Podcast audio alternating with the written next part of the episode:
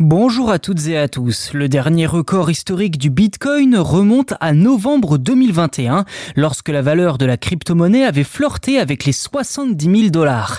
Depuis, son cours a connu des turbulences, notamment en raison de la fermeture de la plateforme FTX.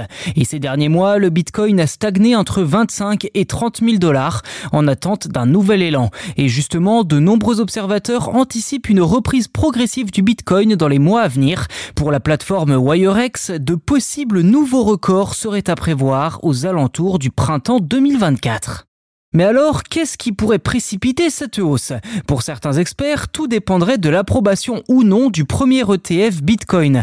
Un ETF, pour Exchange Traded Fund, est un fonds négocié en bourse. Dans le cas d'un ETF Bitcoin, les investisseurs pourraient accéder à la crypto-monnaie sans avoir à en détenir dans un portefeuille numérique.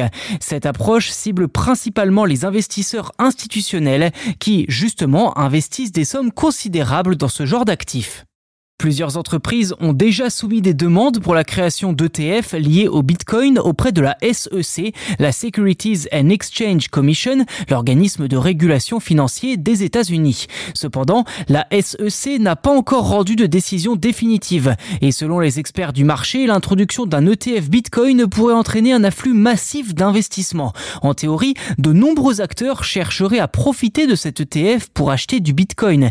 Pour l'expert Thomas Young Lee, la demande de Bitcoin pourrait dépasser la quantité de crypto-monnaies disponibles sur le marché, faisant mécaniquement augmenter sa valeur. Et pour le média spécialisé Bloomberg, il y a actuellement 95% de chances que la SEC approuve la création d'un ETF Bitcoin aux États-Unis, suite à plusieurs décisions de justice allant en ce sens.